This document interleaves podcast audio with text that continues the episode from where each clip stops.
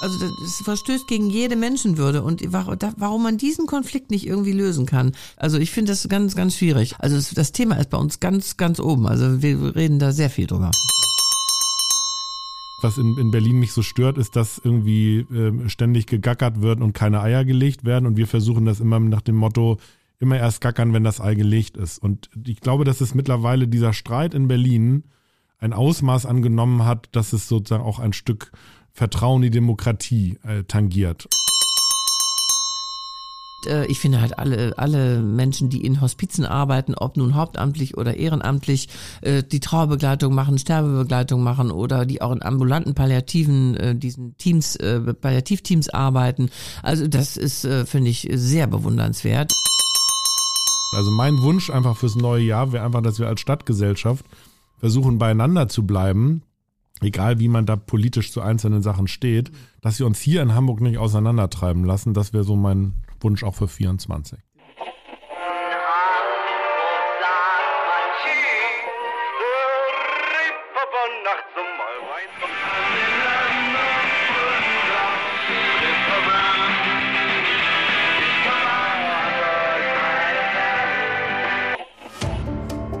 Gute Leute. Das Hamburg-Gespräch mit Lars Meier. Jetzt. Heute sind bei mir zu Gast die NDR-Moderatorin Bettina Tietjen und unser Finanzsenator Dr. Andreas Dressel. Moin, moin. Moin, moin. Ach, dein schöner Chor. Auch zum Start in das Jahr 2024 habe ich wieder zwei Gäste hier bei mir im Studio. Gemeinsam blicken wir in der kommenden Stunde zurück auf das vergangene Jahr. Ähnlich wie im Jahr 2022 wurde auch das Jahr 2023 gefühlt von hauptsächlich Schlagzeilen bestimmt, wie beispielsweise die Amoktat in Hamburg-Alsterdorf, die Geiselnahme am Hamburger Flughafen und international der Überfall der Hamas auf Israel, um einige zu nennen, die dann doch recht negativ waren. Nichtsdestotrotz gab es dieses Jahr sicherlich auch viele schöne Momente und damit möchte ich auch dieses Mal gerne starten. Welche drei positiven Dinge werden euch von 2023 in Erinnerung bleiben, Bettina? Es sind ein paar Tage schon her, das Jahr, aber hast du so drei Punkte, wo du sagst, die fand ich super. In meinem ganz persönlichen Leben. In deinem ganz persönlichen Jahr 2023. Ja, also ich fange mal an mit dem, was am wenigsten äh, lange zurückliegt, das ist der Schnee. Mhm. Also es schneit ja nun nicht so oft, ne? In, in mhm. Hamburg. Da bricht ja regelmäßig der Verkehr komplett zusammen. Aber es war so schön, mal wieder im richtig dick verschneiten Wald spazieren zu gehen und überall den Schnee zu sehen und die Lichter. Das liebe ich ja. Das mhm. fand ich ganz toll. Ähm, dann war für mich persönlich sehr schön, äh, dass wir endlich unsere 60. Geburtstage zu dritt feiern konnten, obwohl ich dann schon mittlerweile vier Jahre älter, im September drei Jahre älter war. Wir haben also drei du meinst Jahre. nicht uns drei jetzt nein, hier, nein, weil da würde Andreas ganz nein, schlecht bei aussehen ich, mein Mann und, und, und einen guten Freund, wir haben schon unseren 50. zusammen gefeiert und hatten dann vor, unseren 60. auch wieder zusammen zu feiern. Dann kam Corona, wir mussten es drei Jahre schieben und dann hat es endlich letztes Jahr geklappt. Wir haben eine super Party gefeiert. Im Übrigens ganz oben auf dem Maritimmuseum, da ist doch dieses Dock 10. Oh, ja, Fantastischer ja. Blick, äh, hm. eine richtig tolle Party. Das war ein Highlight für mich. Und dann, muss ich sagen, fand ich auch sehr schön den Roadtrip. Ich habe ja einen, die Sendung Teaching Camp und wir haben zum ersten Mal einen Roadtrip gemacht, äh, insgesamt zu sechst mit drei Wohnmobilen sind wir von der Ostsee bis an die Alpen gefahren Ach, und super. waren jeden Abend woanders, jede Nacht woanders, irgendwo in Deutschland auf dem Campingplatz. Und das war eine richtig schöne Tour, weil man so zusammengewachsen ist. Wir waren ganz unterschiedliche Leute und ähm, hinterher haben wir uns gefühlt wie eine Familie. Toll. Andreas. Super. Also deine das, drei Punkte? Also ich will mich Bettina mhm. wirklich anschließen, was das Thema Winter angeht. Ähm, das ist ja auch schon ungewöhnlich Ende November so viel Schnee dann in Hamburg zu haben und irgendwie dann diese, diese Winterspaziergänge Ende November, das war was ganz Besonderes.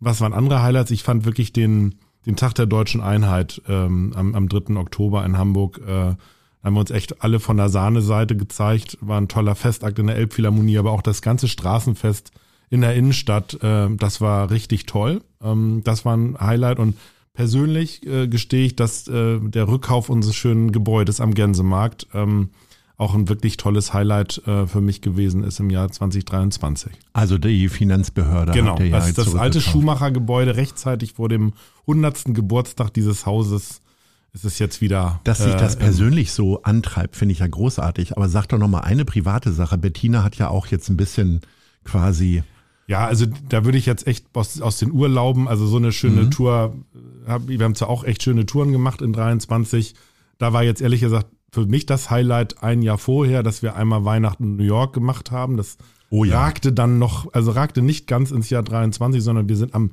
ähm, Silvester ähm, 22 zurückgekommen. Insofern wäre das dann noch eigentlich was für den Jahresrückblick ein Jahr vorher. Aber es war irgendwie etwas, hat das ganze Jahr über noch mich ein bisschen beseelt. Seid ihr denn so Feierbiester eigentlich? Oder also ein recht bekannter Hamburger hat mir mal gestanden, dass er nie seine Geburtstage feiert, weil er seit Kindheitsbeinen schon Angst hat, dass keiner kommt. Und Was? Äh, ja, seitdem, also er feiert einfach nicht. Bettina, du nur alle zehn Jahre oder haben Andreas und ich eine Chance irgendwann, äh, jetzt haben wir ja wieder verpasst sozusagen, im nächsten Jahr geladen zu werden? Oder wie Ich mache immer eine Party. Ich feiere jedes Jahr meinen Geburtstag ganz groß. Mit Tanzen, mit allem drum und dran. Das wissen alle, alle äh, unsere Freunde und äh, das ist, findet bei uns zu Hause statt, aber es sind immer, die Bude ist immer voll. 70, 80 Leute kommen dann und äh, ja, da wird so richtig die Sau rausgelassen. Wir Ich die finde, ich feiere dann sehr bei gern. Vor allem, das- wo das ja bei uns quasi ineinander übergeht, vom 5. Januar zum 6. Januar. Ja. Also insofern, als Stimmt, wir können da- zusammen feiern. Das, das, das, das würde das super effizienter machen, die Party. Ja. Irgendwie, ich feiere tatsächlich nicht so viel den Geburtstag und hatte jetzt tatsächlich auch du hast Corona zweimal letztes genau. Jahr. Und das ist irgendwie, also Geburtstag und Corona ist einfach eine ganz ätzende Mischung. Ja, das Ja. ist blöd. Wisst ihr, wer auch noch im Januar 2023 Geburtstag hatte und nämlich den 50. die Kultsendung Sesamstraße. Hm, das weiß ich. Ähm, jetzt wissen wir, wie ihr feiert, aber was verbindet ihr denn mit der Sesamstraße? Wer ist euer Lieblingstier? Oder sind es Tiere, Figuren? Halb Mensch, halb Tier, man weiß Der es nicht Ernie so und genau. Bert, also sind irgendwie Ja. gefühlt immer mein Highlight gewesen und irgendwie verbindet man tatsächlich damit richtig Kindheitserinnerungen. Ich glaube immer 18 Uhr war das immer. War das nicht früher Punkt 18 Uhr? Ja. Ich glaube ja. Also ich weiß von meinen Kindern, nur ich selber äh, bin ja Du zu bist alt. eher Team Tiffy, oder? Nee, ich bin zu, zu alt. Ich, bin- ich bin ohne Fernseher aufgewachsen. Wir hatten gar keinen Fernseher. Und, und meine Eltern waren Fernsehgegner. Aber meine Aber Kinder du haben weißt, das natürlich worüber wir geguckt. beide gerade reden. Natürlich kennen alle aus der Zur Sesam persönlich. NDR-DNA dazu. Das ist Ich ja NDR ohne Sesamstraße ist nicht vorstellbar. Sicher, die Ernie und Bert waren natürlich Ja. zum Jubiläum bei uns in der Sendung, in der Talkshow. Ich habe mit denen ausführlich mich unterhalten mit den beiden. Und ich liebe ja auch Samson. Also Ja, Samson ja. finde ich einfach Unbedingt. herrlich. Der ist nämlich größer, dicker und schwerer als ich. Das finde ich sowieso immer sympathisch. Na gut, dann findest du uns beide ja auch ganz toll, denke ich. Ja, ich, ich, wir können jetzt zum Krümelmonster Ja. nahtlos irgendwie anschließen. Ja, sehr gut. Wir sind schon im Februar. Euer Geburtstagsmonat ist vorbei sozusagen. Im Februar 2023 haben sich die Gesetze geändert. Seither gibt es keinerlei Corona-Einschränkungen mehr. Mit welchen Veränderungen seid ihr denn ins neue Jahr gestartet, damals 2023? Gibt es sowas wie Vorsätze oder so? Na, ihr guckt mich, ihr seid beide alt genug und klug genug, keine Vorsätze zu Wir haben. sind Steinböcke, wir sind Steinböcke, Genau. wir haben keine Vorsätze. Wir, Genau. sind, wir sind viel Dann- zu nüchtern zu, glaube Das ich. ist, ist genau richtig, aber es, trotzdem, es hat einen irgendwie ja immer wieder eingeholt. Und wenn man jetzt mal guckt, die letzten Monate, wie dann auch man gemerkt hat, überall wieder, äh, wie die Einschläge bei Corona wieder näher kamen. Aber ich glaube, trotzdem ist es jetzt nicht mehr so wie in den letzten Wintern und das glaube ich, äh, ist schon äh, eine gute Sache, dass wir also wirklich sagen, das Gröbste haben wir jetzt wirklich hinter uns. Ja. Ja, also ich habe das sehr genossen, dass wir diese Maskenzeit endlich beenden konnten. Aber ich habe immer noch, ich finde immer noch in irgendwelchen Jacken und Taschen und Mänteln, finde ich immer noch so FFP2-Masken, weil man hatte die ja wirklich überall und ähm, ich man setzt sie einfach nicht mehr auf, was eigentlich Quatsch ist. Ich war, bin neulich mal ausnahmsweise mal wieder geflogen und da hatten tatsächlich ein paar Leute eine Maske auf und ich habe mich gefragt, warum setze ich eigentlich keine auf?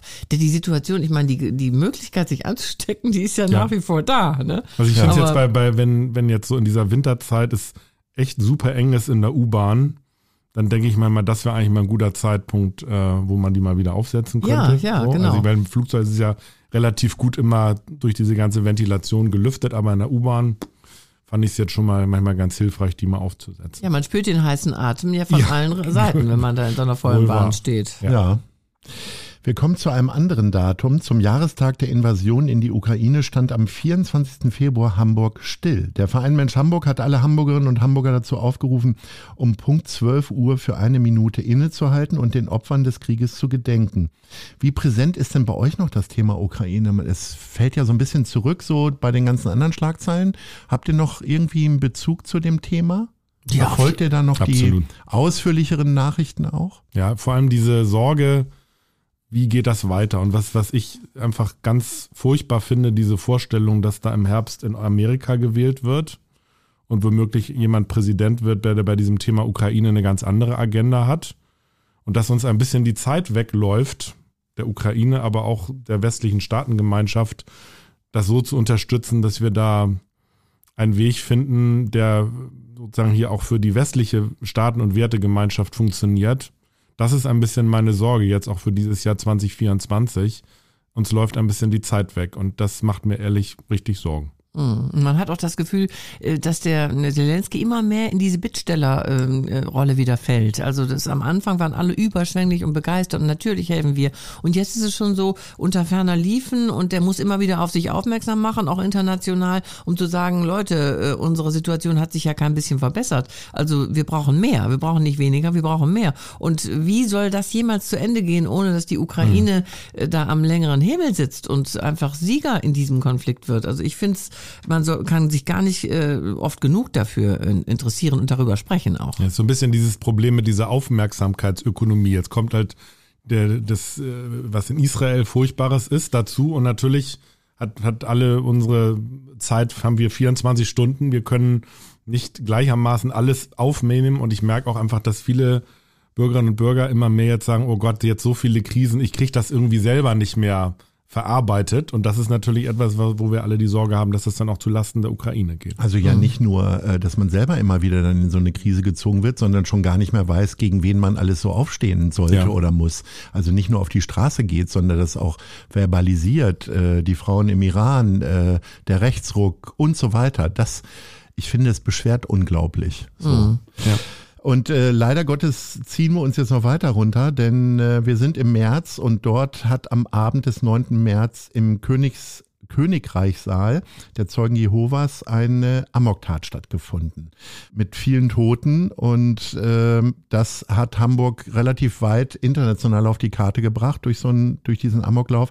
Bettina, ähm, das Ganze hat ja ein bisschen was mit Glauben zu tun. Wir äh, werden jetzt sicherlich nicht die Tat in irgendeiner Form einordnen können, das müssen andere machen. Und deswegen bleibe ich lieber beim Thema Glauben hängen. Du bist ja in einer strenggläubigen Freikirche aufgewachsen. Gibt es bestimmte Rituale oder bestimmte Praktiken, die für dich persönlich besonders bedeutsam sind? Also Weihnachten ist ja nicht weit entfernt. Ist das jetzt noch was ganz Besonderes für dich oder? Ähm, ja, schon. Also Wie übst bin, du deinen Glauben aus? Also ähm, ja, äh, für mich ist der Glaube natürlich immer noch mein ständiger Begleiter, wobei ich nicht fromm bin. Ich gehe auch nicht in die Kirche, äh, höchstens eben zu Feiertagen. Also Heiligabend sehr wichtig für mich. Heiligabend gehen wir immer mit der ganzen Familie in die Kirche. Ich finde das einfach so schön feierlich, damit das Weihnachtsfest so einzuläuten, dass man dann die Predigt sich anhört und dann singen alle zusammen. Und du singst auch kräftig mit? Weil ich vielleicht der eine oder andere dreht sich ja um und denkt so, wie singt denn die Titeln Das jetzt? ist meinen Kindern immer peinlich, heute noch war. Als sie klein waren, war es ihnen schon peinlich und heute auch noch, weil ich sehr laut singe und äh, das liebe, so die gerade die Weihnachtslieder zu schmettern. Und das, äh, das finde ich gehört irgendwie dazu. Zu Hause singen wir auch immer. Mhm. Wir haben immer einen großen Baum und äh, die feiern mit der ganzen Familie. Meine Schwester, deren Kinder, unsere Kinder, die Kinder ihrer Kinder schon. Ähm, Großeltern leben leider nicht mehr, aber also eine Riesengruppe sind wir und wir haben und das sind so unsere Rituale. Wir singen immer und dann äh, Geschenke und dann wird gekocht und ein schöner Abend verbracht. Und der, ein großer Baum muss immer auch mal dabei sein. Singt der Finanzsenator auch in der Kirche? Ja, macht er sehr gerne. Also ich bin selber in der evangelischen Kirche da bei uns in Hamburg-Volksdorf und äh, da sehr verwurzelt, wirklich von der Kinderbibelwoche an, wo jetzt witzigerweise meine Kinder in die Kinderbibelwoche gehen, äh, obwohl die katholisch sind und äh, sozusagen zeigt aber, wie ökumenisch man das auch irgendwie leben kann. Also das ist, die Kirche spielt bei uns schon eine große Rolle und, und wir versuchen es, dass es nicht nur an Feiertagen eine Rolle, große Rolle spielt, sondern auch an den anderen Tagen. Klappt nicht immer, aber ähm, Kinderbibelwoche ist so ein fester, festes, festes Ritual. Mhm. So, wir sind schon im April. Das ist dann die Zeit der Osterfeuer und die haben auch wieder uneingeschränkt stattgefunden in Blankenese, direkt an der Elbe, in Kirchwerder, Volksdorf und in vielen anderen Stadtteilen. Äh, das ist ja auch, äh, auch ein Familientag, so wie ihr das gerade ja mit Heiligabend beschrieben habt. Was war denn euer schönster Familientag in 2023, mal auch ungeachtet von Feiertagen? Also so kann ich sofort sagen, das war nämlich unser Familientreffen. Ich habe ja eine große Familie väterlicherseits und äh, ganz viele Cousins und Cousinen, die dann auch wiederum Kinder haben und teilweise Enkelkinder. Und wir machen immer einmal im Jahr, wenn wir es irgendwie schaffen, ein großes Familientreffen immer Reihe um. Einer richtet das dann aus.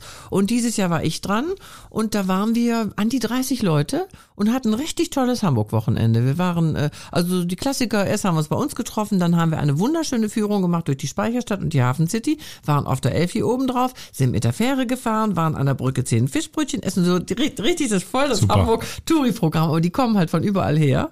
Und dann waren wir ähm, abends im Portugiesenviertel, schön essen und äh, morgens waren wir dann noch richtig ausgiebig frühstücken an der Alster. Also so ein, das war ein ganz tolles Wochenende und dann, das Schöne finde ich, wenn man sich so von Kindesbeinen an kennt, auch wenn man sich ein Jahr nicht gesehen hat, man ist so vertraut, sofort. Man, also in den ersten fünf Minuten schon ist das so, als hätte man sich äh, einen Tag vorher zuletzt gesehen. Herrlich. Andreas. Ja, es gibt äh, gar nicht so den einen Tag, sondern also bei uns ist jetzt die Familie in Hamburg gar nicht so groß. Dann sind das eher Verwandte, die wir im Ruhrgebiet haben. Insofern, da machen wir tatsächlich so ein, so ein Ritual, weil es dann manchmal doch der Weg zu weit ist, dass wir mal uns irgendwo in der Mitte irgendwo treffen. Deswegen haben wir dann, Das wäre dann in Bremen. ja, wir waren auch in der Beispiel. Tat mal in Bremen. Aber man muss auch mal diese kleineren Städte auch lieben lernen. so, insofern waren wir Wir werden waren auch in Bremen gehört. Ja, genau. Also jetzt Schöne nicht Grüße mehr, nach aber Bremen, genau. aber wir waren tatsächlich in Münster. Das war Hm. richtig toll. Ähm, also auch im letzten Jahr. Ja. Äh, Weil es natürlich auch eine super Stadt ist. War ich auch letztes Jahr. Ich meine, habe ich studiert in Münster. Ah, okay, Ge- genau. Das ist nämlich auch das, was jetzt äh, bei, bei den Kindern auch im Hinblick auf Studieren durchaus hoch im Kurs. Äh, und man kann natürlich dann die ganzen Schauplätze vom Tatort Münster nochmal ein bisschen ablaufen. Also Münster ist wirklich eine sehr, sehr schöne Stadt und ein schönes äh, Ziel mal für so einen Tagesausflug. Ja, also ich fand das, äh, war, ich war glaube ich davor zehn Jahre nicht in Münster gewesen und bin dann richtig schön, so Freunde leben da noch, haben wir uns die ganzen, die, auch diesen kleinen Hafen da angeguckt, der ist ja richtig schön geworden alles und äh, kamen so viele Erinnerungen hoch und haben, gleich habe ich was gepostet und dann kamen gleich die Westfälischen Nachrichten und wollten ein Interview mit mir machen über meine Studentenzeit. Nee, Münster ist auch wirklich, wirklich, wir waren dann in diesem Jahr, hatten wir auch nochmal unsere Jahresfinanzministerkonferenz in Münster und waren in diesem Saal des Westfälischen Friedens. Ja, der ist ja Ja, wunderschön. das, das ist wirklich ein Oh so, ja. also wer, wer wirklich dann mal nach Münster fährt, sollte sich das unbedingt angucken. Und das finde ich ist auch so ein, so ein Zeichen. Ich meine, wir haben jetzt gerade so viel über Kriege und, und Krisen gesprochen, dass es sozusagen vor Jahrhunderten gelungen ist, dann auch mal einen solchen Frieden, obwohl es auch ganz ausweglose Situationen gab, so einen Frieden zu schließen und das in Münster, finde ich, ist etwas, was über die Jahrhunderte uns ein bisschen beseelen sollte. Das Thema Suche den Frieden, ähm, immer wieder ein schöner Appell eigentlich an uns alle. Ein schöner Appell ist auch, wir bleiben wach. Denn äh, Hamburg hat zum 20. Mal die lange Nacht der Museen gefeiert im April. Wann war denn das letzte Mal, dass ihr die Nacht durchgemacht habt und nicht wegen Arbeit? Bettina, wie war das äh, deine Feierlichkeit zum 60.? Also der dann ja, ganz durchgemacht habe ich, glaube ich, schon lange nicht mehr geschafft. Aber so bis vier, Aber sag mal so, ja? bis vier, fünf Uhr äh, halte ich durch, äh, aber dann irgendwann muss ich ins Bett. Also so, die Vögel zwitschern hören und es hell werden sehen, das habe ich schon sehr lange nicht mehr erlebt. Aber ich finde, 4 Uhr ist auch schon ganz schön lange, ne? oder? Und ja, du, ich, ich gestehe, dass es jetzt was mit Arbeit zu tun hatte. Ich kann mich jetzt an eine durch, äh, durchgefeierte Nacht wirklich nicht, nicht erinnern, aber ich habe gerade diesen Tarifabschluss für den öffentlichen Dienst im Dezember und da haben wir bis 6.30 Uhr verhandelt und dann bin ich in, in Ihaya. Es war dann nur zweieinhalb Stunden Schlaf danach und dann merkt man dann schon, man ist es nicht mehr gewöhnt. Das wäre halt in Abi-Zeiten und Studienzeiten früher irgendwie anders gewesen. Aber mutmaßlich gab es keinen Alkohol zu den Nein, das äh, äh, es gab, es war hochprozentig, Und auch kein- und auch hochprozentig, aber wenig, genau, kein Engtanz, hochprozentig eher von den Ergebnissen, aber nicht von der, von den Flüssigkeiten. Ich kann mir gar nicht vorstellen, man hat das ja immer gelesen, auch so beim Abschied von Angela Merkel, dass die ganz bewusst immer ihre äh, Gesprächspartner und Koalitionspartner immer niedergerungen hat des Nachts, weil die dann so richtig erst wach wurde und äh, das teilweise so als Strategie eingesetzt, dass dann manche äh, Besprechungen erst um 22 Uhr angesetzt waren. Wie, wie, wie, wie bleibt man da wach? Trinkt man dann jede Stunde irgendwie äh, Tee, einen Kaffee? Tee, ich habe ich hab Cola getrunken und es war dann einfach so, wir sind, haben ganz viele dann auch ins Bett geschickt. Mhm. Aber natürlich musste ich als Verhandlungsführer, ich meine, ich wollte dann auch das Ergebnis erzielen und Mhm. äh, dann musste richtig Papierarbeit geleistet werden, richtig Satz für Satz und das hat bis 6.30 Uhr gedauert. Das Aber war- auch wenn man sich unsere Koalition anguckt, die, also die Politiker müssen äh, wirklich äh, ein Durchhaltevermögen haben. Ja. Die, die haben doch oft nächts, nächtelang das- ihre Sitzungen. Da ne? fragt man sich natürlich manchmal schon, ob dann, ob bei je mehr Nächte das Ergebnis besser wird. Da habe ich im Moment so ein bisschen meine Zweifel. Stimmt. So, die Frage war ja jetzt außerhalb der Arbeit, Andreas. Ja, ehrlicherweise, wann, hast du denn ich hab letztes Jahr mal was, wann bist du am spätestens ins Bett, ins Bett gegangen, weil übermäßiger Erdnuss- und Alkoholverbrauch? Äh, Verbrauch. Quasi deinen Körper gestählt haben bis morgens um 4, 5 Uhr. War- Oder schaffst es du nicht mal nicht- die 4 Uhr von Bettina? Nee, da ist Bettina jetzt mir echt voraus. Ja. Das ist so. Ich hatte noch kurz vor Weihnachten Besuch von zwei Freundinnen und da haben wir das ein oder andere Gläschen Champagner geleert und sehr viel gegessen und sehr viel gelacht und da ja, ruckzuck war es vier. Auch. Hier also so vier, ist so eine, vier Okay. ist so eine Schallgrenze bei mir, dann muss ich ins Bett. Was ist denn dein Partygetränk, Andreas? Ist es auch Ähm, Shampoos oder eher Nee, so? Ich, also, aber so einen schön- schönen, so schönen Weißwein. ja? Mhm, Ja. Trinke ich auch gerne. Okay. So, wir äh, im Grunde beim Thema wach bleiben wir, nämlich das äh, eines der zumindest der Medienereignisse des Jahres äh, war das Buch von Benjamin von Stuckrad-Barre Noch wach? Fragezeichen. Erzählt von Machtstrukturen und Machtmissbrauch. Das Buch erschien am 19. April 2023. Habt ihr dieses Buch gelesen? Ist, oder ist es komplett an euch vorübergezogen? Nicht vorübergezogen, aber ich habe es nicht gelesen. Es war mir viel zu viel Bremborium, dieses Buch. Dieses ganze Theater vorher schon, diese Werbung vorab und dieses, Ged- ge- äh, meine Güte, also die haben so einen Aufstand um das Buch gemacht. Aus Protest habe ich es nicht gelesen. Obwohl ich das äh, andere von ihm, äh, wie hieß es noch, das über Udo Lindenberg, ähm, Äh, Panikherz. ja, Panikherz. Das habe ich gelesen, das fand ich sehr gut. Ich finde, er kann gut schreiben. Ja. Aber wie gesagt, das war, also habe ich aus, ähm, nein, da war ich wieder raus. Ich habe gesagt, da haben jetzt genug Leute Theater drum gemacht, ich lese es nicht. Und worum es ging, konnte man jeder, aber auch wirklich jedem Medium entnehmen.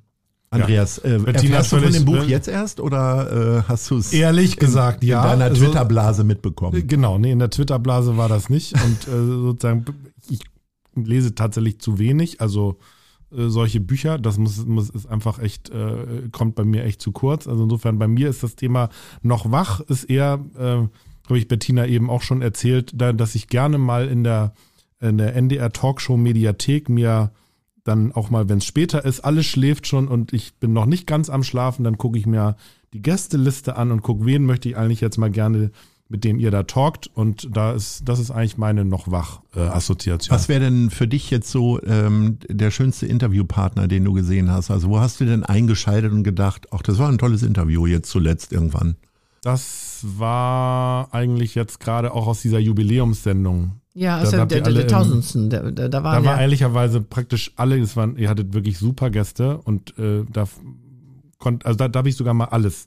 Ja, da äh, war Tim Melzer war da, Florian David Fitz, Ina, Ina Müller. Ina ähm, Müller war, war ähm, super. äh, Hier, ähm, ähm, na, Mario Barth war da, äh, Christoph Maria Herbst, das war eine Top-Besetzung. das Und war eine- Günther Jauch, der sonst nie in Genau, Talkshows das, das, da jetzt, das Duzen, so darfst du jetzt Günther ja auch. ja, das war äh, ja Barbara leider. Aber Nein, äh, ich hat das, mit dem Du ist er da auch sehr sparsam Sehr umgegangen. Nur sparsam. Für, Aber er ist, äh, ich bin tatsächlich kannte ich den Günther Jauch überhaupt nicht, nur vom Sehen, weil Ja. der ja nie in Talkshows geht und ich mit ihm sonst auch nichts zu tun hatte. Und da haben wir uns nach der Sendung ganz lang noch mit ihm und seiner Frau äh, unterhalten und wahnsinnig nett fand ich ihn. So sympathisch und so unprätentiös und also sehr sympathischer Mann, aber zum Du kam es noch nicht. Ich habe versucht, ihn in die Sendung einzuladen, in eine meiner Sendungen, aber da habe ich auch auf Stein gebissen. Also das wollte, äh, war nicht, nicht so willig. Ich habe den Eindruck, für Weinpromotion würde er schon nochmal zu dir kommen und dann könnte er auch noch ein bisschen Wein trinken. Glaube ich nicht, dass er es nötig hat. Also Ina und ich haben uns gebettelt. Wir haben beide versucht, ihn dazu zu kriegen, in unsere Sendung zu kommen und äh, wir waren beide nicht erfolgreich. aber wir sollten es mit dem Prom Thema Promotion bei Talkshows auch nicht übertreiben, weil Ja. unter sozusagen Zuschauergesichtspunkten, wenn das immer so ist, dann muss schnell noch das Buch XY vorgestellt werden oder der neue Film mit dem Ausschnitt. Also das ist manchmal etwas, Genau, man das sollte nervt das mich. nicht übertreiben mit dem Thema Promotion für irgendeine. Mich nervt das auch. Das Aber ist einfach mach so. doch nochmal Promotion für euer Buch des Jahres. Äh, ist es bei dir ein Gesetzestext, Andreas? Bettina, du hast bestimmt Nee, ehrlicherweise würde ich Buch. jetzt gerne mir vornehmen, Ja, das äh, Buch von Carsten Broster mehr Zugversicht wagen. das ist jetzt aber hier ganz schön billige Nee, Polit-Promotion. das ist überhaupt nicht billig. Genau, eben sagen wir noch, wir wollen keine Buchpromotion machen. Aber, aber ehrlicherweise, ehrlicher, diese, diese Botschaft, das Thema Zuversicht. Und ich meine, wir sind jetzt am Anfang von 24 und glaube, viele machen eher einen, einen etwas deprimierten Rückblick auf 23. Und dass wir irgendwie versuchen, das Thema Zuversicht nicht völlig zu verschütten unter all der ganzen Krisen und, und, und Kriegsdiskussionen, das glaube ich ist echt wichtig, äh, weil mit nur Deprimiertheit werden wir die Zukunftsthemen nicht äh, meistern. Und da finde ich, hat Carsten mh, schon einen guten Punkt. Also wir schaffen es Mhm. einfach nicht, einen Gute-Leute-Podcast hier zu produzieren, ohne dass Carsten Broster nicht mit ganz viel Lob wegkommt. Ja. Ich will mich dem anschließen. Ich habe das Buch schon gelesen. Okay, dann und ich nehme äh, das da jetzt sind noch vor. sehr viele schöne Gedanken drin. auch wenn ich jetzt nicht 100 Prozent alle teile oder denke, naja, das ist jetzt auch sehr theoretisch, sind da ganz viele schöne Sachen drin, mhm. die wirklich Mut machen und die auch vielleicht auch nochmal einen guten Einblick geben, natürlich in eure Welt sozusagen, mit welchen Schwierigkeiten äh, zu kämpfen ist, weil das, ich glaube, das gucken Bettina und ich von der Seitenlinie an und schütteln manchmal den Kopf so. Mhm. Aber mhm. wirklich ein tolles Buch. Also, und auch noch ein Hamburger Verlag mit Hoffmann und Kampe. Insofern ist das auch leicht patriotisch jetzt. Bettina, jetzt kannst du Hab noch. Habe ich nicht gelesen. Ich lese ja sehr jetzt viel. noch irgendwas von Pipa aus München nehmen, dann haben wir ein bisschen Nord-Süd-Ausgleich. Äh, dann möchte ich gleich zwei Bücher nennen. Zum einen von Bonnie Games, eine Frage der Chemie. Das habe ich, nein, das, was du jetzt möchtest, also das, äh, das ist ein tolles Buch. Also kann man wirklich nur empfehlen. Äh, also die Bettina Tietjen, die Bettina Tietjen hat ja auch ein Buch geschrieben. Ach, nee. Ah, okay, das ist doch toll. Bei FIFA auch erschienen. ja. Und das heißt, ähm, früher war ich auch mal jung, eine mhm. Zeitreise durch meine Tagebücher. Und damit war ich sehr viel auf Lesereise. Letztes Jahr schon und äh, vorletztes Jahr und ähm, das macht mir immer wahnsinnig Spaß, diese Lesungen, weil ich das so schön finde, dass die Leute äh, die man ja sonst nicht sieht. Also das sind ja ganz viele unsere Zuschauer. Und wenn man die dann bei so einer Lesung mal dann, dann jeder will was loswerden und dann äh, sind es einfach total nett, wenn man merkt, wie beliebt äh, unser Sender auch ist und äh, wie treu die Leute auch sind. Das ist, sind für mich mal ganz schöne äh, Erlebnisse. Also abgesehen natürlich vom Buch, aus dem Buch vorlesen. Sehr schön. So, wir sind jetzt. Und Tobi Schlegels Buch finde ich natürlich auch toll. Strom. Ah, wie heißt das denn? Strom. Ja, schön. Danke. Das ist doch schön, dass das hier steht. Ich finde das jetzt auch noch mal eine wichtige Botschaft. Ja, ich habe da nicht drauf gezeigt, glaube ich. Auch sehen. Ja, ja, genau. Sehr gut. Also das zeigen wir auch noch mal über Instagram. Ja. Die drei Buchtipps, die Bettina gegeben hat und äh, natürlich auch das, den Buchtipp Carsten Broster zu mehr Zuversicht wagen. So, wir sind im Mai. Ähm, da gibt's den Internationalen Tag der Pflege, lieber Andreas. Der findet jährlich am 12. Mai statt. Und dazu gibt's dann immer das Pflegemal. Deswegen habe ich dich persönlich angesprochen, denn du bist Schirmherr schon zweimal gewesen ja, vom Pflegemal. Beim ersten Mal tatsächlich leicht lediert. Genau, da war ich dann und diesmal dazu mit der Krücke. Ein, genau, diesmal fit wie ein Turnschuh. Ähm, das ist ja ein bisschen aus der Idee heraus entstanden von dem Verein Mensch Hamburg, dass wir während der Corona-Pandemie geklatscht haben auf den Balkonen und die Überlegung war, okay, so richtig lange wird dieses nicht. Klatschen reicht genau. ja auch nicht. Äh, aber nennt doch mal eine Berufsgruppe, für die ihr gerne jetzt mal klatschen würdet, beziehungsweise Werbung machen wollen ja, würdet. Ich will da mal eine. Du wahrscheinlich für den öffentlichen Dienst, nee, weil mit nee, denen aber, hast du nächtelang gestritten. Richtig, aber ganz konkret ein Punkt, ja. nämlich in der Tarifeinigung war, ähm, dass wir zum Beispiel auch Pflegekräfte haben in den Justizvollzugsanstalten, die also in den Vollzugskrankenhäusern sind, im Maßregelvollzug auf den Krankenstationen, in den Gefängnissen. Und was die im Moment, weil wir ja sehen, auch dass die, die Situation mit den Gefangenen nicht einfacher wird in unserer Gesellschaft. Ich glaube, das muss man einfach so sagen. Und die konnten wir tatsächlich berücksichtigen jetzt in der Tarifeinigung deutlich höhere Zulagen. Und das ist, glaube ich, so eine Berufsgruppe, weil das ja alles hinter Mauern stattfindet, die hat bisher keiner gesehen keiner hat die ne, irgendwo, mhm. kriegt die zu greifen.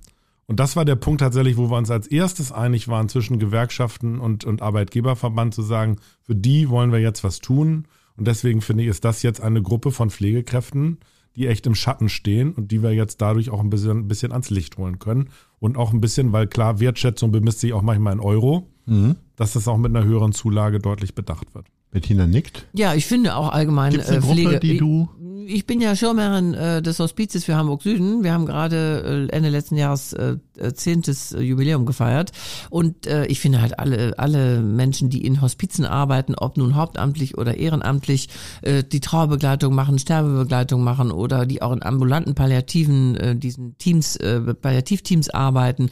Also das ist äh, finde ich sehr bewundernswert. Ich bin da ab und zu mal und bekomme natürlich auch mit, was in so einem Hospiz passiert, aber Menschen, die das den ganzen Tag machen, wirklich wirklich hauptberuflich und darin auch noch aufgehen, die sind so wichtig, da habe ich ganz großen Respekt vor.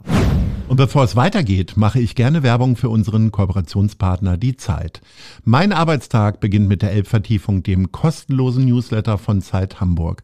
Die Elbvertiefung ist relevant, prägnant, persönlich und enthält fundiert recherchierte Lesestücke von Autorinnen und Autoren der Zeit. Alle wichtigen Infos rund um Hamburg gibt es auf www.zeit.de slash Elbvertiefung oder von montags bis freitags um 6 Uhr im E-Mail-Postfach. Klickt mal rein.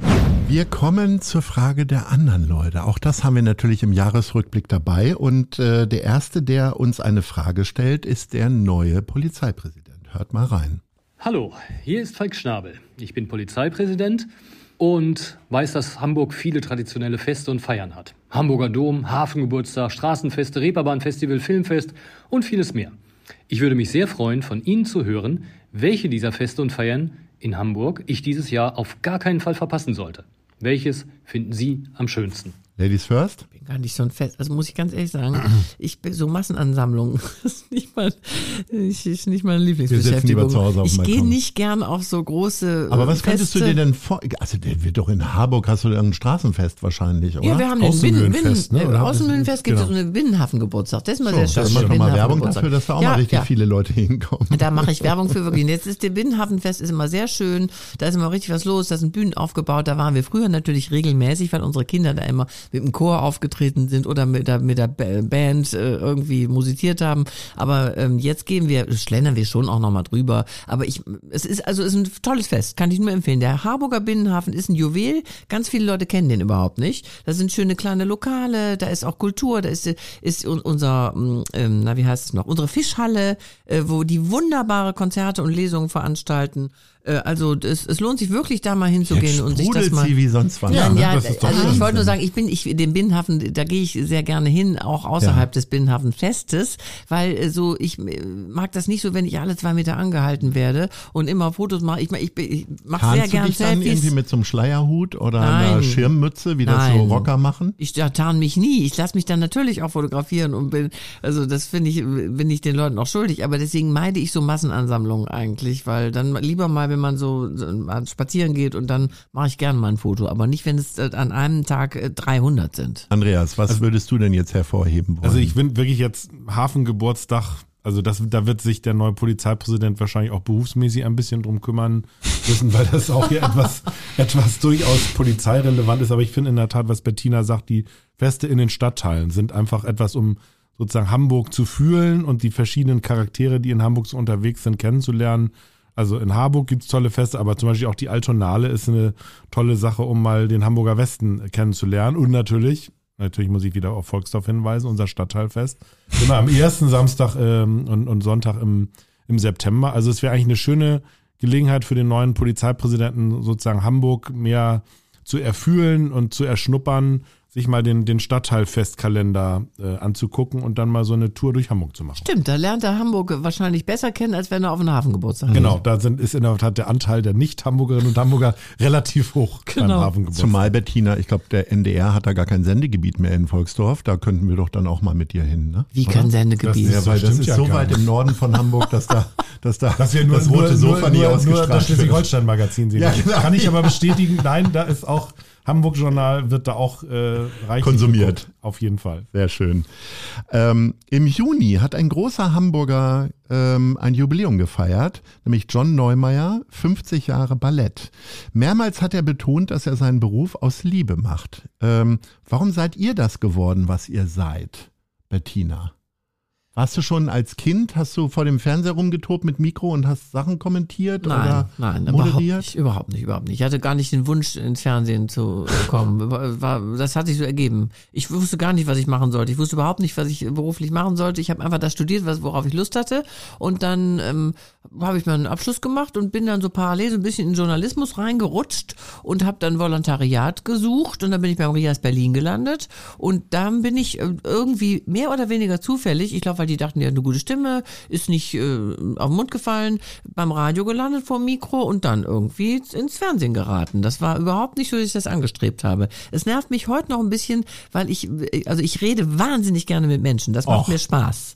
Ich, wirklich, ich rede, ich rede gerne, ich höre auch gern zu, ich unterhalte mich gern. Das mache ich ja beruflich, aber dass da immer eine Kamera dabei sein muss. Also wie Das wir haben wir doch heute sitzen, gut hingekriegt ohne Ja. Kamera. So Super. ja. entspannt. Ja, Braucht man ja. sich die ganze Zeit nicht darüber Gedanken machen, sind meine Schuhe sauber, habe ich einen Bauch eingezogen, äh, sitzen die Haare, ja. Also das sind so Sachen, das ist das Einzige, was mir im Fernsehen nervt. Das sind ja die Fragen, die dir auch immer bei Senatssitzungen durch den Kopf gehen, ob die Haare sitzen, ob die Schuhe sauber sind. Andreas, Ja, in den Senatssitzungen wie ist ja viel alles. Liebe steckt denn in deinem Job drin? Nein, also die, die Liebe zu dieser Stadt, das muss ich schon sagen. Irgendwie, das, das ist so ein bisschen Teil meiner DNA und ne, mein Vater war ja auch schon in der, in der Finanzbehörde tätig und äh, Das ist so ein, so ein Erbrecht von den Dressels Nee, Erbrecht, sozusagen. nee, das, das nicht, weil das ja auch irgendwie sich auch erarbeitet werden muss, aber das, das in dieser Stadt fürs Gemeinwohl was beizutragen. Das glaube ich. Äh, Gibt es da so eine Initialzündung für dich? Hat dein Vater dich mal an die Seite genommen und sagen, Junge, du musst ein bisschen auch gesellschaftlich arbeiten? Oder nee, das, also ist, ist das so ein mich, Gefühl gewesen? Er hat mich aber immer schon auch mitgenommen. Also das hatte ich, hatte ich dir, glaube ich, auch schon mal in irgendeinem der vielen Podcasts, wo ich mit dir Zwei, drei hatten habe, wir ja schon, ja. Äh, habe ich gesagt, die erste Behörde, die ich mit, die ich als kleiner Junge betreten habe, wird vermutlich mit meinem Vater gewesen sein. Die Finanzbehörde, wo ich dann mit drei Jahren mit Paternoster rauf und runter gefahren bin. Ah. Insofern ist das sozusagen so ein bisschen in die Wiege gelegt, jetzt kann man nicht sagen, aber relativ schnell danach. Aber du warst schon so, dass das fandest du toll, was dein Vater gemacht hat und das war dann relativ schnell klar, das möchte ich auch. Ja, dass ich dann auch Jura studiert habe und einfach dieses, ähm, natürlich habe ich irgendwie beim Jurastudium überlegt, will ich jetzt eigentlich Anwalt werden oder will ich eigentlich Staatsdiener eher werden? Und das Thema als Anwalt ist es ja so, dass du quasi immer einer Partei dienst, also die vertrittst und irgendwie einen verteidigst oder äh, für irgendeine Firma irgendwie aktiv bist, aber fürs Allgemeinwohl dienen. Das, dafür habe ich mich sehr bewusst entschieden und mhm. das mache ich jetzt einfach immer so weiter. Ja. Hättest du auch so eine weltliche Jobidee gehabt, so Lokführer oder Lokführer, Arzt oder? Lokführer, also Arzt war nie dabei, aber Lokführer war natürlich auch mal dabei, weil ich ja auch Eisenbahnfan bin, wollte ich natürlich auch mal Lokführer werden, aber ja. Da wärst du ja jetzt viel mit Streiken beschäftigt. Ja, zu Klaus Wieselski sage ich jetzt auch mal nix. Sehr schön. So, pass auf, Bettina. Eine der Lieblingsgastronomien in diesen vielen Gesprächen, die wir hier führen, wird von den verschiedenen Gästen in Hamburg immer wieder die Strandperle genannt. Und ähm, die wurde im Juli 2023 50 Jahre alt.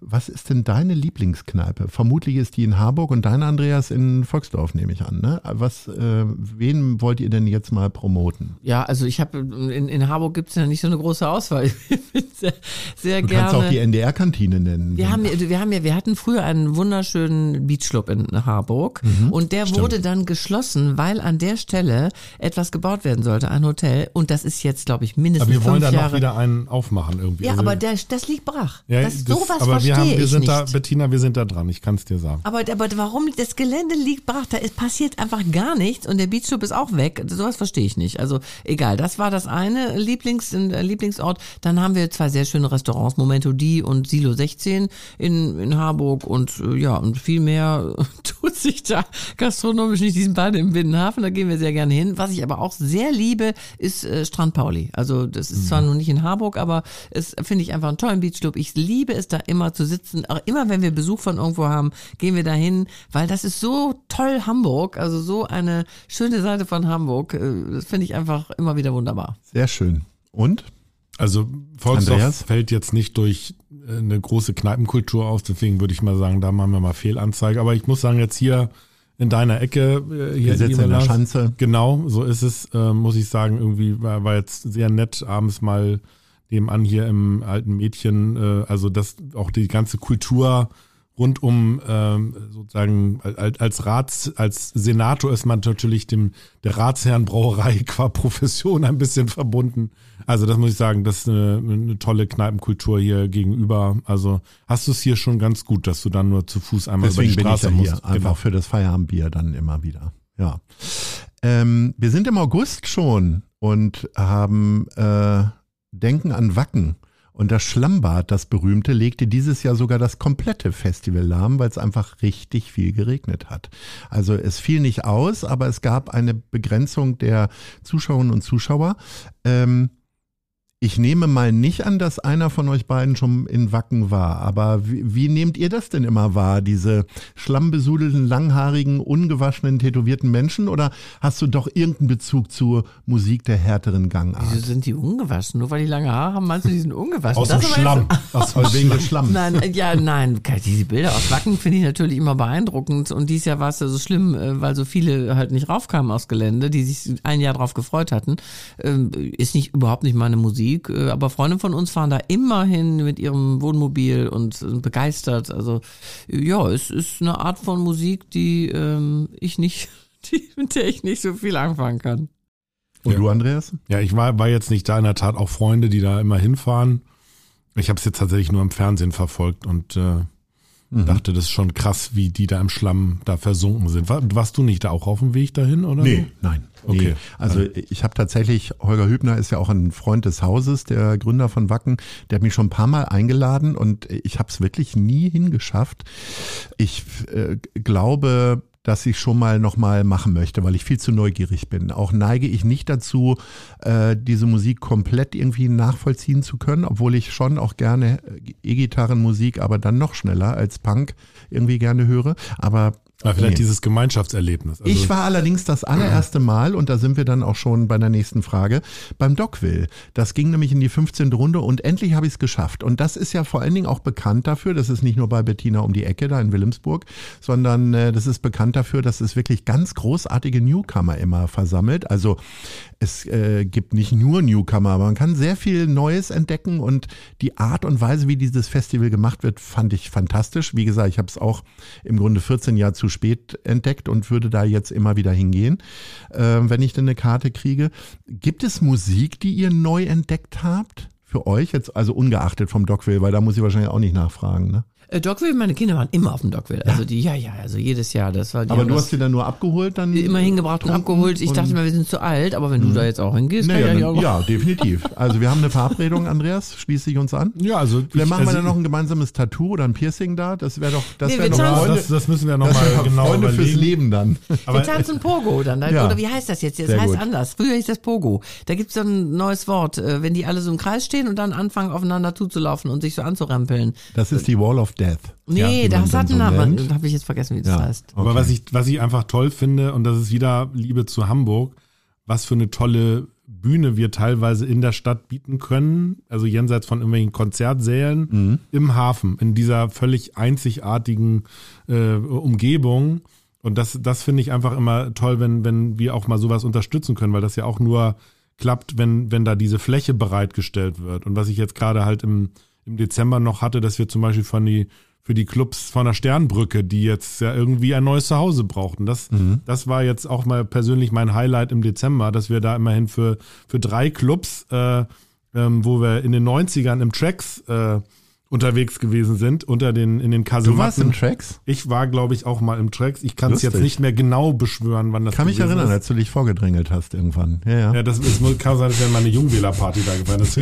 Wahrscheinlich Da hat das aber nicht bei gewesen, fürchte ich. Ja. Genau, aber das, ne, das sind also die, die, diese, die, diese tollen Locations, die ein bisschen auch Hamburg ausmachen, die einfach jetzt nicht irgendwie eine 0815 Disco in einem Gewerbegebiet sind, sondern einfach, wo oben dann die Bahn drüber scheppert. Das sind solche Sachen, wo, wo es wichtig ist, dass wir solche Plätze erhalten.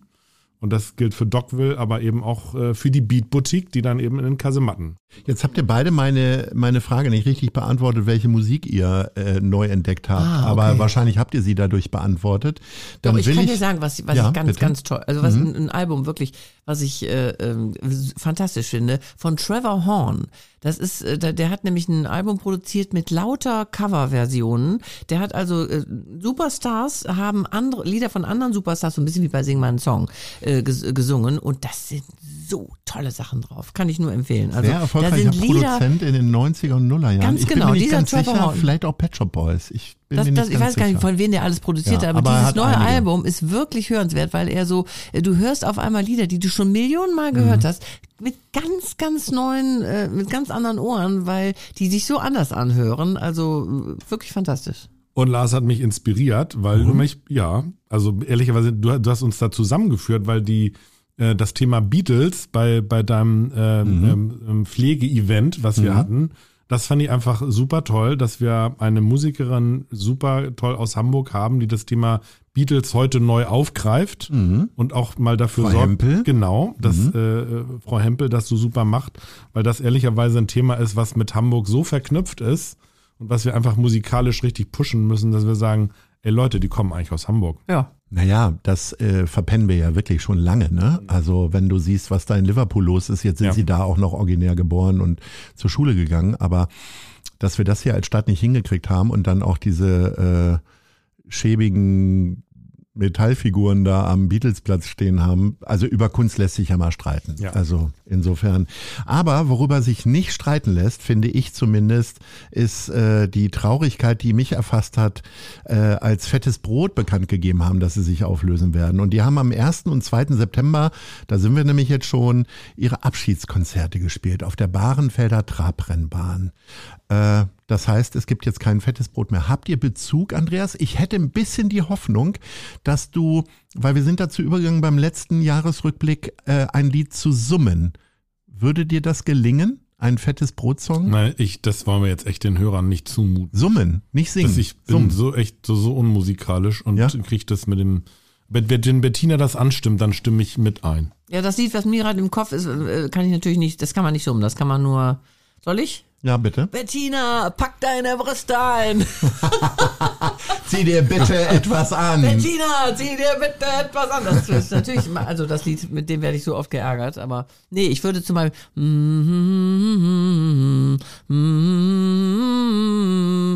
Schwule Mädchen? Nein. nee, absolute Wahnsinnsshow. Ja. Fernsehen und im Radio Ja.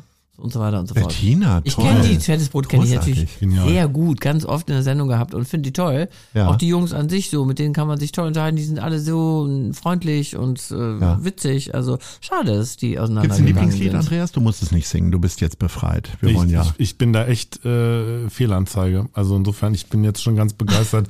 Hänge jetzt hier Bettina an den Lippen, weil das war jetzt schon so super performt. So, wir äh, kommen jetzt mal zur Frage der anderen Leute, eine weitere. Da hören wir jetzt mal rein. Dann seid ihr auch befreit, ihr müsst jetzt nicht mehr singen. Hallo liebe Bettina, hallo Herr Finanzsenator, hier spricht Inka Schneider und ich habe eine Frage an euch bzw. an Sie. Wie du weißt, liebe Bettina, reise auch ich sehr gerne und wollte gerne wissen von dir, wohin es bei euch geht im neuen Jahr und Herr Dressel, welche Pläne haben Sie?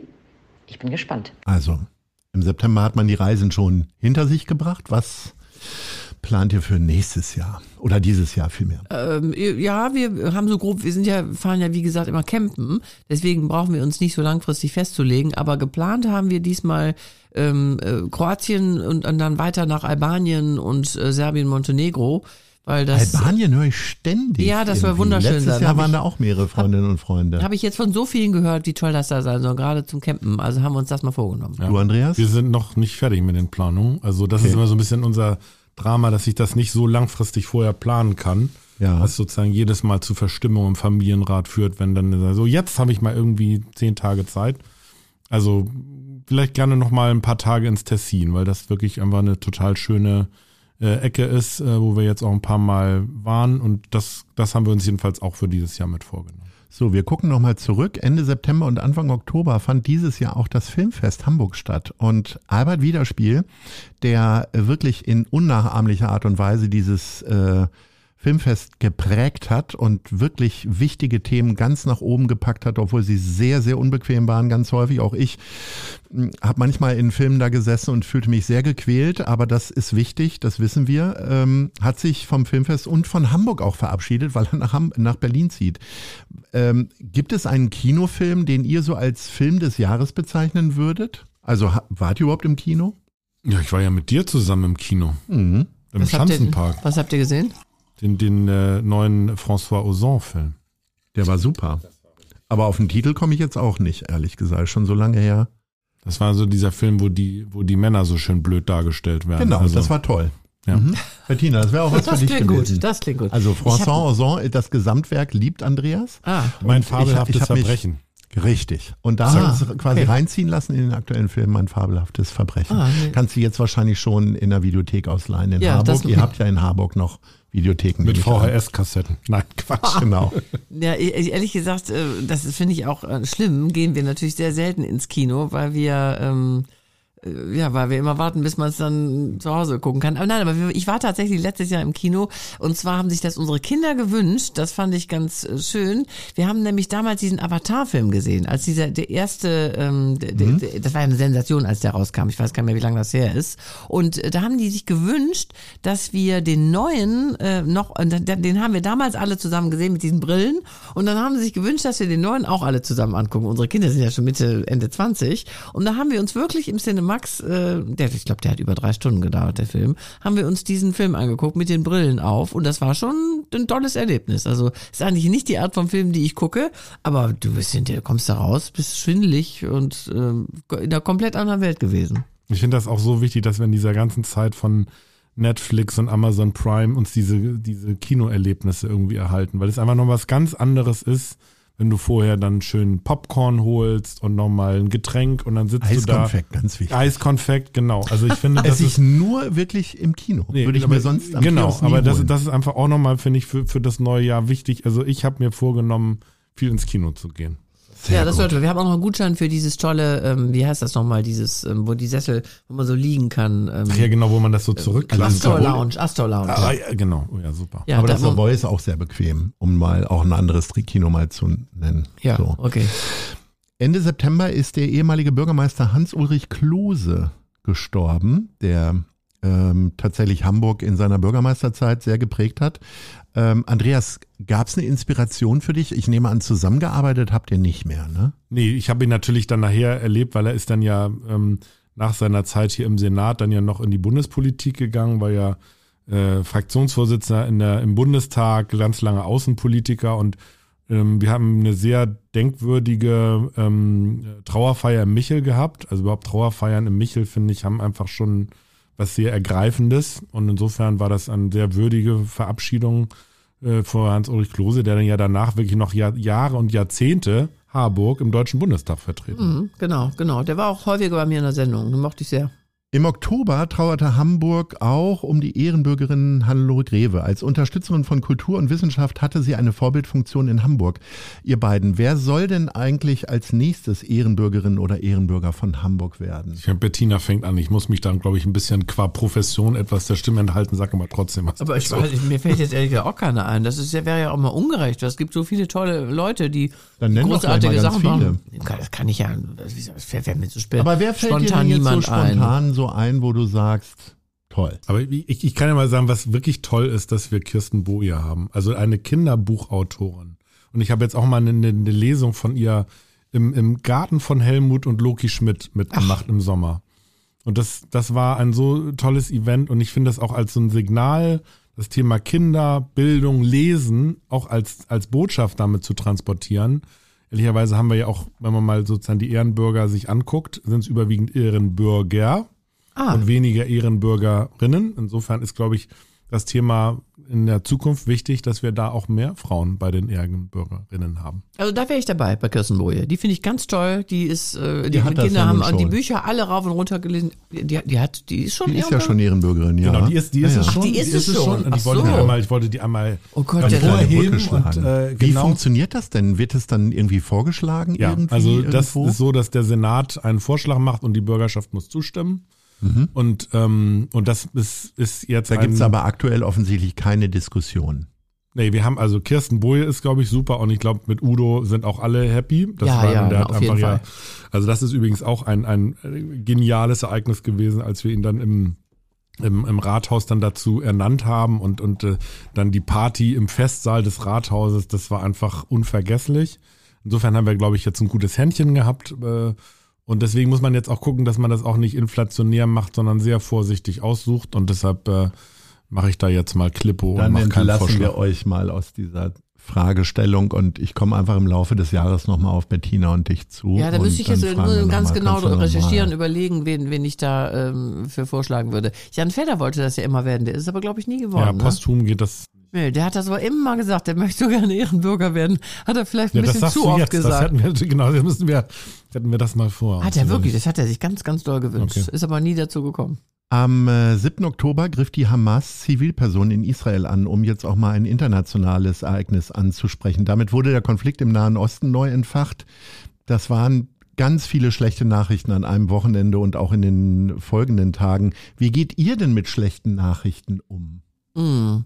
Also ich, ich brauche immer ein paar Tage, ist glaube ich jetzt sogar so ein Modewort, Nachrichtenabstinenz oder Hm. das ist so ein Schlagwort. Äh, Ich, ähm, ich muss mal ein bisschen abtauchen immer mal. Also wenn, ich kriege ja durch den Job auch wahnsinnig viel Input und ähm, lese ja auch viel Zeitungen und äh, schaue mir Nachrichtensendungen an, aber ich brauche für meinen Seelenfrieden immer mal so ein, zwei Tage, wo ich sage, nee, jetzt lese ich einfach mal gar keine Nachrichten, gehe nur am Strand spazieren, ähm, lese ein gutes Buch und ähm, höre Musik und will nichts wissen, weil es so viel verändert sich in den zwei Tagen auch nicht auf der Welt. Wenn ich da wieder auftauche, dann kann ich wieder anfangen, das alles in mich äh, aufzunehmen, aber ähm, ich brauche wirklich manchmal äh, Funkstille im wahrsten Sinne des Wortes, um Kraft tanken zu können. Das kannst du fast nicht, Andreas. Nee, ne? du das, kannst das, nicht einfach das die ist in der Nachrichten Tat ignorieren. schwierig, aber mir ist das auch unglaublich nahe gegangen. Ich war jetzt vor anderthalb Jahren auch selber in Israel und ähm, habe sozusagen diese Widerstandsfähigkeit dieses, dieses Volkes, dieses Landes irgendwie richtig gemerkt, ähm, sozusagen auch in welcher existenziellen Bedrohung die die ganze Zeit sind. Und wenn man das dann so mitkriegt, das, das ist ähm, echt auch, also glaube ich, macht uns alle unglaublich betroffen. Wichtig ist, dass wir aus dieser Betroffenheit, die sich dann ja auch geäußert hat, es hat dann ja gleich auch eine, äh, eine Demo, eine Solidaritätsdemo gegeben, aber dass wir versuchen in der Alltagssituation, also es reicht eben nicht, dass wir dann mal irgendwo eine Kerze anzünden und irgendwie dann auf dem Jungfernstieg oder Rathausmarkt stehen, sondern wir müssen uns im Alltag dem Antisemitismus entgegen, entgegenstellen. Und das, glaube ich, ist jetzt auch einfach fürs neue Jahr. Ne, wir haben vorhin über die Ukraine gesprochen, dass wir da nicht abstumpfen dürfen. Das gilt für das Thema ähm, ganz genauso. Das ist, glaube ich, auch so ein Wunsch, den wir jetzt auch fürs neue Jahr haben. Auf jeden Fall, ja. Und ich finde es so ähm, äh, traurig eigentlich, dass man bei diesem Thema immer das Gefühl hat, man muss sich äh, für die einen oder, oder für die anderen entscheiden, dass man sich da so positionieren muss, äh, dass, dass diese Lager, ja. Ich meine, man kann doch wirklich sagen, äh, man ist natürlich gegen jede Form von Antisemitismus, man steht auf der Seite von Israel und trotzdem hat man eine wahnsinnige Empathie und Mitleid mhm. äh, für, für diese Menschen äh, im Gazastreifen, die ja nun gar nichts dafür können, die so leiden, ja. Und ähm, das, also das verstößt gegen jede Menschenwürde und warum man diesen Konflikt nicht irgendwie lösen kann, das finde ich so entsetzlich geradezu. Mhm. Und äh, ich möchte auch gar nicht sagen, die sind schuld oder die sind schuld. Ich also ich finde das ganz, ganz schwierig, auch wenn man mit jungen Leuten diskutiert. Ich habe ja nun zwei Kinder, die auch natürlich politisch interessiert sind und viele internationale Freunde haben. Also das, das Thema ist bei uns ganz, ganz oben. Also wir reden da sehr viel drüber. Ja, vielleicht noch ein Punkt, der auch wichtig ist. Ähm weil wir in Hamburg eigentlich, wir haben vorhin auch über Religion ja gesprochen. Wir sind eigentlich in so eine Stadt, die durchaus ganz viel Toleranz auch vorgelebt hat. Und wir sind durchaus eben, ähm, waren ja eine der ersten Städte, die sich auch dieses Themas irgendwie, wie können wir ein, auch ein gutes Zusammenleben mit den Muslimen organisieren. Und das ist eigentlich, was mich so, so bekümmert, weil wir die ganzen letzten Jahre da super Fortschritte gemacht haben. Wir haben als einziges Bundesland einen Religionsunterricht für alle. Und wenn jetzt das Ergebnis dieses Konflikts dort ist, dass wir alle gesellschaftlichen Fortschritte, die wir die letzten Jahre auch in Hamburg haben, weil wir quasi jetzt hier stellvertretend die Diskussion für dort hier mitführen und sich hier neue Gräben auftun. Also mein Wunsch einfach fürs neue Jahr wäre einfach, dass wir als Stadtgesellschaft versuchen beieinander zu bleiben, egal wie man da politisch zu einzelnen Sachen steht, dass wir uns hier in Hamburg nicht auseinandertreiben lassen. Das wäre so mein Wunsch auch für 24. Genau, miteinander reden, immer miteinander ja. reden über alles, ja, das ist doch die Lösung und, und nicht äh, äh, die Fronten sich verhärten lassen und das finde ich, das gilt ja für, für jeden Lebensbereich. Wir kommen zu zwei schönen Ereignissen. Im äh, Oktober 1973 kamen ein paar kluge und kreative Köpfe äh, zusammen, die eine tolle Idee für das perfekte Stadtmagazin für Hamburg äh, hatten. Szene Hamburg. Ähm, die haben also 50. gefeiert und Hinz und Kunst zog danach im November mit 30 Jahren das Stadtmagazin. Gibt es Zeitungen oder Magazine, die ihr noch im Print abonniert und regelmäßig lest, außerhalb, also ich gehe davon aus, Tageszeitungen jobmäßig natürlich, aber so äh, wirklich Magazine, die ihr ganz großartig findet? Ich weiß nicht, der Lokführer bei dir, Andreas, und äh, bei Bettina möglicherweise eine Campingzeitschrift oder was ist es? Also mein Mann hat äh, sehr viele Campingzeitschriften, die liegen überall rum bei uns. Also wenn man auf der Toilette sieht, kann man nicht anders, als rechts äh, irgendwas zu sehen, ähm, äh, nachhaltig, Wohnmobile nachhaltig ausbauen, links Wohnmobile mit Holz, irgendwie irgendwas immer, wenn solche, solche Camping, hauptsächlich so Innenausbau, ne? nicht so wohin reisen, sondern mhm. so technisch äh, ansonsten haben wir die Effilé, das finde ich eine ganz tolle Zeitschrift, äh, oh ja. was Essen, Essen angeht. Ganz toll, genau. Von Vijay Sapre ist die ja mhm. und äh, da sind tolle Rezepte drin und überhaupt liebe ich die Zeitung. Ansonsten lese ich alles online. Ich lese also Süddeutsche Zeit, Spiegel, Hamburger Abendblatt, äh, Morgenpost, äh, alles lese ich äh, online. Das finde ich einfach so schön. Morgens im Bett Kaffee und dann schön auf dem Handy Zeitung lesen. Andreas? Ich, ich bin echt noch jemand, der gerne was in der Hand hat. Also und zwar dann nicht jetzt das iPad oder oder iPhone oder anderes digitales Endgerät, sondern ich, ich mag es am Wochenende wirklich gerne, die Süddeutsche oder Abendblatt einfach dann, wenn man, wenn man Brötchen holt, das zu kaufen und am Frühstückstisch richtig durch das Blatt durchzugehen. Ähm, und, und das ist, glaube ich, auch nochmal wichtig für dieses Jahr, weil wir jetzt ja immer den, den Niedergang des Medienstandorts Hamburg, damit meinen wir jetzt nicht den, den öffentlich-rechtlichen Rundfunk, der hält die Fahne ja Gott sei Dank noch Ja. hoch. Aber wenn wir jetzt mal gucken, Bildzeitung, Morgenpost, auch bei der Welt, Abendblatt ist noch da. Und, und ehrlicherweise, wir alle dürfen das nicht immer beklagen und, und sind, aber wir sind alle Kunden, wir sind alle Leserinnen und Leser. Und wenn wir wollen, dass irgendwie die Medienstadt vielfältig bleibt, dann müssen wir auch mal als Konsumenten die Entscheidung treffen, dann auch mal etwas zu kaufen oder auch mal ein Abonnement zu machen. Und das, da, glaube ich, ist einfach wichtig, dass wir alles selber in der Hand haben, ob diese Zeitung auch in Hamburg eine Zukunft haben. Und ehrlicherweise für die Demokratie brauchen wir das. So, und was ist jetzt dein Magazin? Ist es tatsächlich ein Eisenbahner-Magazin oder Ja, ich habe ja selber mal bei einer? Eisenbahnzeitschrift mitgeschrieben. Nein. Doch, die Drehscheibe, nicht die, nicht der Lokführer, sondern die Zeitung hieß Drehscheibe und ich habe die Rubrik Hamburg aktuell äh, gemacht. Andreas, was wir hier das so ist alles auch total kleine spannend. Jugendsünden hier Äh, noch rausfinden. Jugendzünde, das war, war Vor zwei Jahren. Kein, kein, war kein journalistisches Meisterwerk, aber es hat trotzdem Spaß gemacht und ähm, ja, ab und zu mal in den Ferien kaufe ich mir auch noch mal eine Eisenbahnzeitschrift, aber ähm, tatsächlich irgendwie, ich finde es wirklich, für mich ist es Genuss, wenn ich zum Beispiel Wochenende über dann wirklich die Zeit habe, auch mal eben nicht nur den Politikteil zu lesen, sondern auch mal in die hinteren Blätter ähm, bei der Süddeutschen oder Abendblatt auch mal mir mit, mit ein bisschen Zeit auch ähm, da richtig durchzugehen. Wir sind ja schon im November eigentlich mittendrin, denn Hinz und Kunz hat am 10. November gefeiert, aber am 4. November fand die Geiselnahme am Hamburger Flughafen statt, die uns wahrscheinlich noch alle recht lebendig in Erinnerung ist. Äh, Das war auch das erste Wochenende unseres Polizeipräsidenten, den wir äh, gehört haben. Wie oft seid ihr im letzten Jahr geflogen, so über den Daumen? Und wir wollen jetzt hier kein, keine Kritik üben, sondern einfach nur ähm, mal einfach feststellen, einmal im Monat. Ich bin genau dreimal geflogen. Okay. Ja, Aber- vier, vier, fünf Mal, glaube ich. Du wahrscheinlich auch noch dienstlich, Andreas. Ja, oder? teils, teils, teils. Und ähm, ich muss ja sagen, dieser, dieser, dieser Abend war für mich auch insofern speziell. Ich war mit meinem, meinem Sohn im HSV-Stadion. Das war ja parallel ein Heimspiel. Und dann ploppen, also ne, wir alle waren total ausgelassen. Ich glaube, HSV lag in Führung. Und dann, das finde ich immer so krass, wenn dann so eine, so eine schreckliche Meldung kommt, alle sozusagen gucken irgendwie parallel aufs Handy und denken, oh Mann, das ist ja, am Anfang war ja auch gar nicht klar, was, wie kann das noch Weiterungen haben?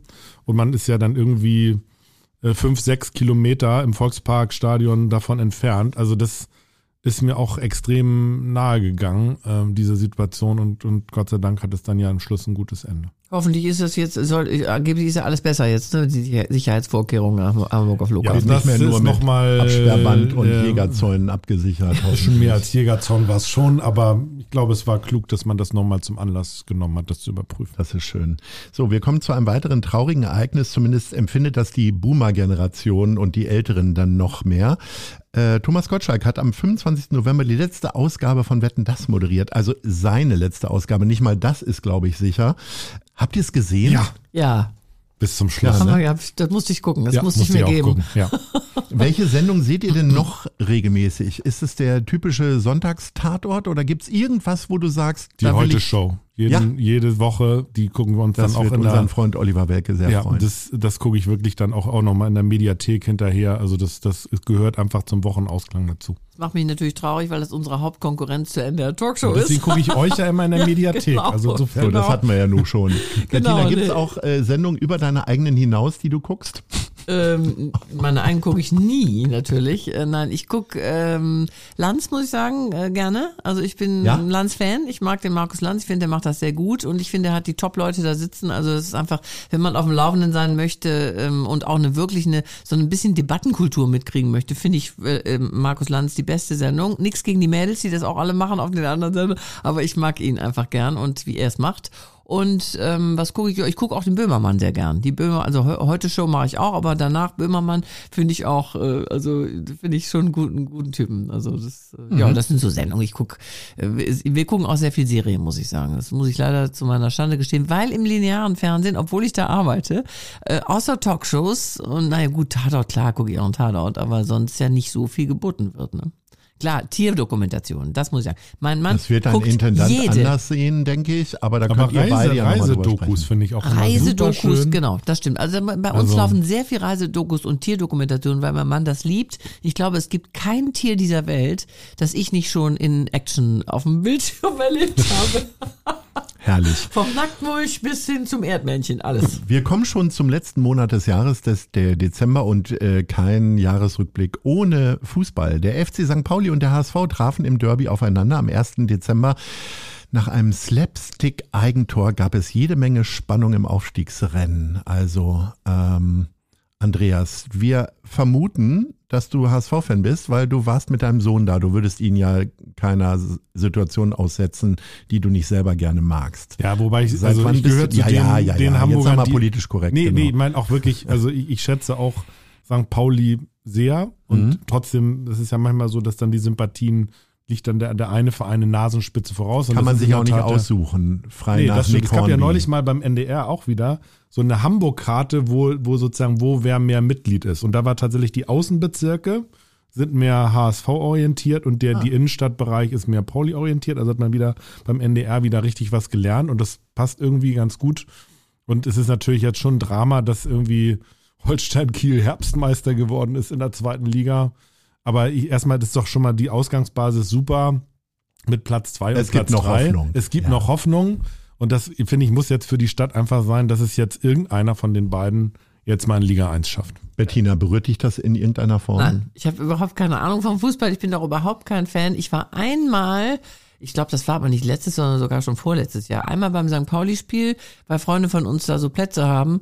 Und äh, dann habe ich ähm, ein paar Mal gesagt, dass ich finde, dass die anderen besser spielen. Da waren die mich aber ringsum, die hätten mich, glaube ich, am liebsten umgebracht. Und da habe ich gar nichts mehr gesagt.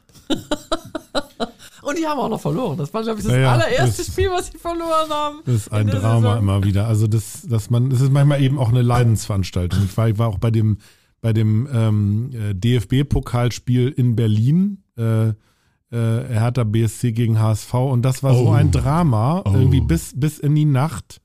Und äh, wir lagen ja zweimal bis zur jeweils letzten Minute vor regulärem Spielende und vor äh, dem regulären Ende der Verlängerung lagen wir vorn und dann immer noch den Gegentreffer, den Ausgleich kassiert. Das war so ein Mist. Da habe ich tatsächlich das Medium Radio wieder, Radio wieder schätzen gelernt. Ich war nämlich in Lyon beim ähm, Lichterfest und äh, habe tatsächlich eine Radioreportage gehört von dem Spiel und äh, saß quasi aufrecht im Bett und war so aufgeregt und ich fand es großartig. Es war jetzt nicht bei Aharo Radio, sondern es war der NDR und äh, aber das war wirklich unfassbar, weil Ja. auch die beiden, äh, das waren fast Fanreporter, die überschlugen sich förmlich und äh, also das war schon sehr interessant. Wir kommen jetzt zu jemandem, der noch eine Frage hat zum Abschluss des Jahres 2023. Moin, moin, lieber Andreas, liebe Frau Tietjen. Hier spricht der Senator für Verkehr und Mobilitätswende in Hamburg, Agnes Tjax. Unsere aktuelle Bundesregierung zeichnet sich durch, wie soll ich sagen, auch ein paar Differenzen auf. Auf einer Skala von 0 bis 10. Wie harmoniebedürftig sind Sie in Ihrem Job? Erkennbar in der Bahn aufgenommen, ne? Also er sprach die fehlende Harmonie in der Bundesregierung an. Bisschen Selbstkritik ja auch quasi für seine Partei und deine. Ähm, wie harmoniebedürftig seid ihr denn im Job? Also wie sehr könnt ihr euch durchsetzen oder mal die Ellenbogen ausfahren? Bettina? Ich bin sehr harmoniebedürftig, aber also ich, ich hab's gerne, wenn, äh, wenn eine gute Stimmung herrscht, aber ich bin auch immer für eine offene Diskussion und immer dafür zu sagen, sofort zu sagen, wenn einem was nicht passt und dann darüber gerne zu streiten und zu diskutieren. Was ich ganz schlimm finde, hintenrum. Also wenn, wenn Sachen hintenrum passieren und Leute versuchen, den am, am Stuhl zu sägen oder zu intrigieren, das, das hasse ich. Also immer gerne offene Diskussion, offener Streit und man kommt immer irgendwie auf den Nenner. Wir haben ja eben schon drüber gesprochen, miteinander reden und das funktioniert aber bei uns beim NDR, bei allen Sendungen, die ich moderiere, eigentlich sehr gut.